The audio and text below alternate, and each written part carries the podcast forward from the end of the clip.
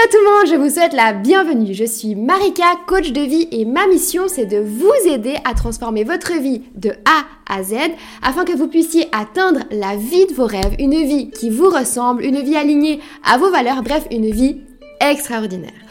Aujourd'hui, dans cette nouvelle vidéo, ce nouvel épisode de podcast, on va parler du work-life balance. Le work-life balance est un terme anglais qui signifie équilibre entre le travail et la vie personnelle. Ce terme, il est utilisé pour définir comment les individus organisent leur temps entre leur job et leur vie personnelle et tous les autres aspects de leur vie personnelle. Que ce soit les loisirs, la famille, les relations sociales, euh, le bien-être, etc. En résumé, c'est l'équilibre entre travailler pour gagner sa vie et vivre et profiter avec le salaire qu'on perçoit de ce travail. Dans cet épisode et cette nouvelle vidéo, je vais vous raconter la brève histoire du work-life balance dans le passé jusqu'à aujourd'hui. Je vais vous expliquer pourquoi avoir un work-life balance est primordial, avoir un bon work-life balance est primordial en vous démontrant diverses recherches et statistiques sur le sujet. Je vais vous apporter également ma méthode pour définir si vous avez un bon work-life balance déjà ou non dans votre vie. Puis pour terminer, je vous apporterai mes 5 conseils surprenants mais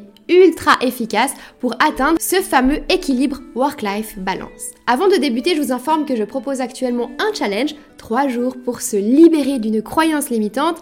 C'est un challenge qui est 100% gratuit et à la fin des 3 jours, vous serez totalement libéré d'une croyance limitante qui vous pourrit certainement la vie aujourd'hui. Il y a des centaines de personnes, qui, de nouvelles personnes qui se lancent dans le challenge chaque semaine et chaque semaine je reçois de plus en plus de retours, de témoignages hyper encourageants sur des personnes qui ont réussi à se libérer de leurs croyances limitantes.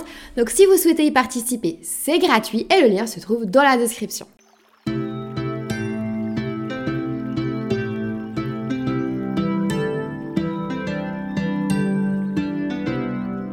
Work-life balance n'a clairement pas toujours été la préoccupation numéro une des employeurs et des entreprises à l'époque. La première étape vers le work-life balance a commencé le 24 octobre 1940. Avant les années 40, les employés travaillaient environ 100 heures par semaine. Alors évidemment, ça posait de sérieux problèmes et des gros risques pour la santé et la sécurité des employés. Le 24 octobre 1940, après des décennies de mouvements ouvriers, les États-Unis ont décidé de modifier officiellement le Fair Labor Standards actuel et ont adopté la semaine de travail de 40 heures qu'on connaît tous aujourd'hui. Le terme complet Work-Life Balance est apparu pour la toute première fois au Royaume-Uni dans les années 87 fois dans un mouvement de libération des femmes. Le mouvement plaidait pour des horaires flexibles pour les femmes et un congé de maternité. Aujourd'hui, le work-life balance a évolué évidemment pour intégrer à la fois le bien-être des employés et à la fois aussi l'efficacité des employés sur leur lieu de travail. Mais malgré tout, malgré des grandes évolutions à ce sujet-là,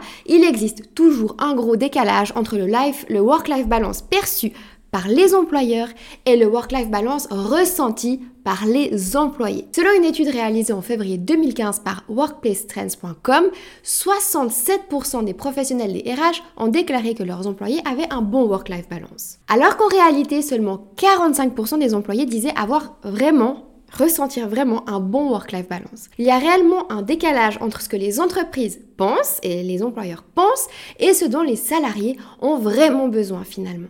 Les entreprises mettent en place toutes sortes d'astuces pour effectivement tenter d'améliorer le work-life balance des employés. Alors oui, sur le papier, on entend des bonnes nouvelles et des améliorations qui sont encourageantes concernant ce sujet-là et concernant le work-life balance des employés. Mais la réalité, elle est malheureusement bien différente. En 2021, 60% des Américains déclaraient avoir un mauvais équilibre entre vie professionnelle et vie privée, principalement en raison d'un manque de frontières entre leur travail et leur vie personnelle. 26% des employés environ ramènent leur travail à la maison et ça les ronge dans leur temps personnel. En avril 2021, certains employés Amazon travaillaient tellement sous le stress et la tension qu'ils en venaient à devoir uriner dans des bouteilles vides pour ne pas avoir à abandonner leur poste. L'entreprise Amazon l'a d'ailleurs avoué dans un communiqué de presse. En 2016, les employés enchaînaient les 60 heures de travail par semaine et des employés Amazon venaient même jusqu'à dormir près d'un centre de distribution en Écosse pour économiser les prix des transports. À ce sujet, l'entreprise Apple est également un très mauvais élève en ce qui concerne l'équilibre work-life balance. On est clairement sur des exemples complètement dingues, surtout quand on réfléchit et qu'on se dit qu'on est quand même en 2022. Alors, loin de moi l'idée de taper sur les entreprises et les entrepreneurs. Mais bon, l'idée, c'est plutôt de pointer du doigt un dysfonctionnement de la société. En effet, la société dans laquelle on évolue est clairement dans une course constante au profit. Du coup, un employé doit se montrer rentable pour l'entreprise. S'il ne l'est pas, il est très vite remplacé, ce qui met une énorme pression sur l'employé. Cet employé-là sera alors tenté de rattraper son retard à la maison ou avec des heures supplémentaires pour éviter de se faire licencier. Il fera tout, donnera tout pour garder son poste au risque de mettre au péril sa vie privée par peur de perdre son job. Et donc, par peur de, perdre son job, il accepte des conditions inacceptables, ce qui le conduit donc à un mauvais équilibre work-life balance et les risques que ça engendre, dont on va parler juste maintenant. Alors, pourquoi est-ce que c'est important d'avoir un bon work-life balance? Il y a plusieurs raisons évidentes pour lesquelles il est primordial d'avoir un bon work-life balance. Des raisons de santé mentale, des raisons de santé physique aussi, de bien-être, de, de bien-être familial, de couple, etc. Mais voyons tout ça en détail. La première raison, c'est qu'un mauvais work-life balance impacte sur la santé physique. Une étude a démontré que les personnes qui travaillent 55 heures ou plus par semaine ont un risque 1,3 fois plus élevé de développer un accident vasculaire cérébral par rapport à ceux qui travaillent 40 heures par exemple. 2. Un mauvais work-life balance impacte sur la santé psychique également. Les personnes qui travaillent souvent de longues heures supplémentaires et n'ont pas un bon work-life balance sont également 1,66 fois plus susceptible de souffrir de dépression et 1,74 fois plus susceptible de souffrir d'anxiété, de crise d'angoisse et de troubles anxieux. 3. Un mauvais work-life balance est improductif. Une étude anglaise démontre qu'un travailleur moyen n'est productif que pendant 2 heures et 53 minutes dans une journée. Cette statistique, elle donne vraiment à réfléchir. Et du coup, on peut se poser la question, et si le modèle entier qu'on vit actuellement était complètement à revoir. Personnellement, moi, depuis que j'ai créé mon business et que je travaille sur Attire le positif, je peux travailler beaucoup si j'en ressens le besoin et l'utilité surtout. Donc parfois même proche de 16 heures pendant plus 16 heures par jour pendant plusieurs semaines, mais dans les périodes creuses, je peux aussi travailler seulement 4 heures par jour si c'est nécessaire. Ce que je veux dire par là, c'est que je ne m'impose pas d'heures de travail juste pour la forme, juste pour être présente. Je m'impose avant tout des tâches à terminer. Si mes tâches sont terminées, alors je peux stopper mon travail et je peux profiter de la vie. Le reste du temps, je peux me détendre, je peux prendre soin de moi, je peux prendre du temps pour moi, de ma famille, euh, je peux faire du sport, je peux me promener au bord de la mer, je peux aller boire un café en terrasse, etc. Et mon business tourne très bien et est rentable tout en ayant ce mode de vie-là. La quatrième raison pour laquelle c'est important d'avoir un bon work-life balance, c'est qu'un mauvais work-life balance impacte vos relations amoureuses et vos relations familiales. Une étude a démontré que les femmes dont le partenaire masculin travaillait plus de 50 heures par semaine sont clairement moins satisfaites de leur relation que celles dont le partenaire travaille moins de 50 heures par semaine. Et du coup, vous, est-ce que vous avez l'impression d'avoir un bon work-life balance? Est-ce que vous pensez avoir un bon work-life balance? En tout cas, dites-moi dans les commentaires. Et par exemple, dites-moi aussi, est-ce que vous travaillez beaucoup d'heures? Est-ce que vous faites beaucoup d'heures supplémentaires? Parce que évidemment, ça entre en compte quand on calcule le, quand on définit le work-life balance d'une personne. À présent, je vais vous présenter une méthode pour définir si vous avez un bon work-life balance actuellement. Vous serez également en mesure de découvrir où vous avez des lacunes dans votre vie actuelle et où vous pouvez vous améliorer du coup. Pour ce faire, vous pouvez utiliser la roue de vie. Il s'agit d'un des outils de coaching les plus utilisés et que j'utilise personnellement beaucoup. Il s'agit d'une roue qui est départagée en 8 camemberts. Il y a la santé, il y a les relations, il y a, les objectifs de vie, les finances, les loisirs, la carrière et profession, la créativité et le développement personnel. Vous pouvez télécharger gratuitement mon modèle de la roue de la vie qui se trouve en lien dans la description. Si besoin, vous pouvez l'imprimer ou vous pouvez aussi simplement reproduire le dessin à côté, simplement dessiner pour éviter d'avoir à imprimer tout ça. Puis répondez aux questions suivantes et notez chacune des 8 catégories de votre vie sur 5. 0 signifie la, pire note et 5 signifie la meilleure note. Toutes les, catégories où vous aurez noté moins de 4 sont à revoir évidemment, à améliorer par la suite. Donc, santé. Posez-vous la question, avez-vous un mode de vie sain? Êtes-vous en bonne santé globale? Avez-vous le temps de faire de l'activité physique dans votre quotidien? Avez-vous le temps de, de vous préparer des repas sains ou est-ce que vous êtes toujours en train de manger du fast-food pour aller plus vite? Relation. Est-ce que vous passez assez de temps en famille, avec vos proches, avec vos amis? Est-ce que vous avez l'impression de louper des moments importants avec vos proches? Finance. Est-ce que vous vous sentez en sécurité sur le plan financier? Est-ce que votre salaire est à la hauteur du travail et de la valeur que vous apportez à votre entreprise, à votre employeur? Créativité. Est-ce que vous osez exprimer votre créativité? Est-ce que vous faites des activités créatives régulières, du dessin, du chant, de la danse, etc. Loisirs. Avez-vous le temps de vous adonner à des activités de loisirs, du sport, des passions, des activités préférées? Est-ce que vous souhaiteriez peut-être avoir plus de temps pour en faire? Maintenant, carrière et emploi.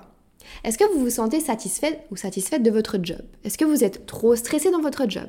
Est-ce que vous n'êtes pas assez stimulé peut-être? Est-ce que vous avez l'impression de voir des possibilités de carrière? Ou est-ce que vous avez l'impression d'être bloqué? Est-ce que vous voyez un sens à ce que vous faites dans votre job? Ou est-ce que vous avez juste l'impression d'y aller juste pour gagner votre vie et rien de plus? Puis la catégorie objectif de vie. Avez-vous assez de temps à vous consacrer à vos rêves? Est-ce que, vous avez, est-ce que vous avez assez de temps à vous consacrer à vos souhaits, vos objectifs de vie? Puis pour terminer, la catégorie développement personnel. Est-ce que vous prenez le temps de travailler sur vous-même? Est-ce que vous avez du temps rien que pour vous Pour prendre soin de vous, pour prendre soin de votre santé mentale, de votre bien-être? À présent, je vais vous apporter mes 5 conseils surprenants, mais ultra efficaces pour atteindre ce fameux équilibre work-life balance. Je le conçois, mes conseils sont très différents de ce que vous avez l'habitude d'entendre et de vivre aujourd'hui. Et c'était exactement mon cas aussi à l'époque quand j'ai découvert en fait tout ça, ça m'a surprise.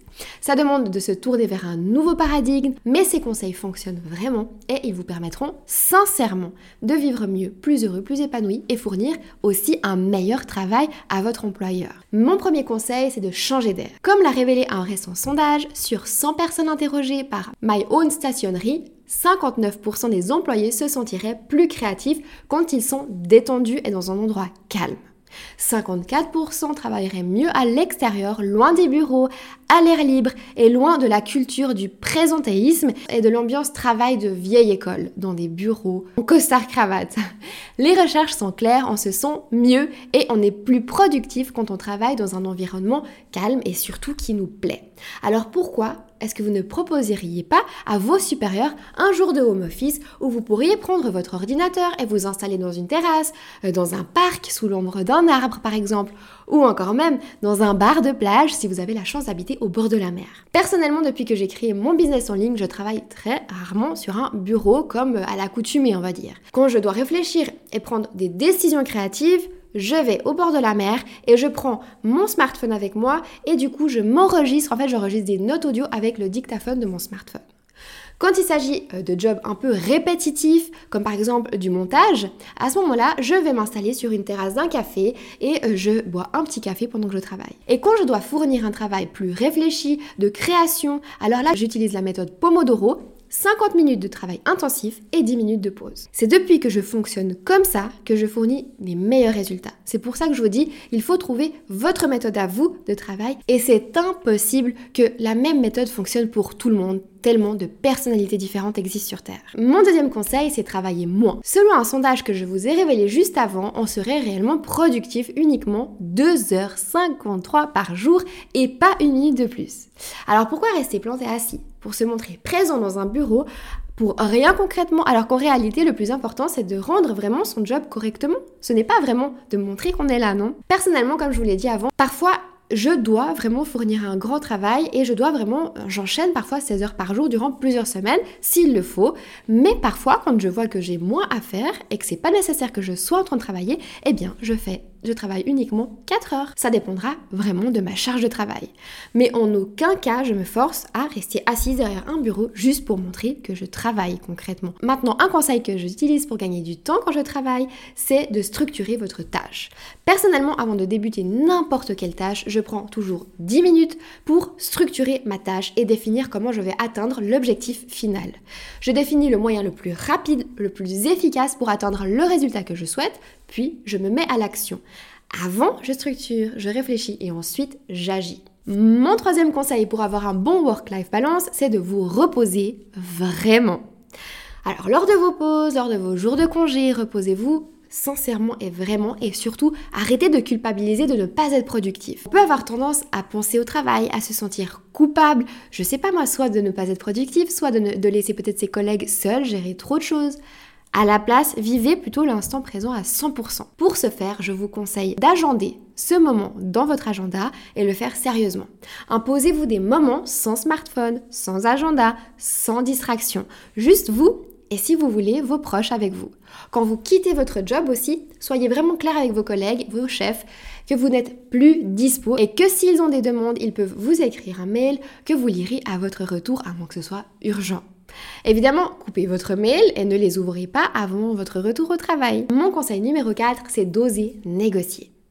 On nous apprend très bien à négocier un salaire, mais on ne nous apprend pas à négocier le temps, du temps ou d'autres conditions de travail. Négociez avec votre chef, par exemple, pour plus de congés.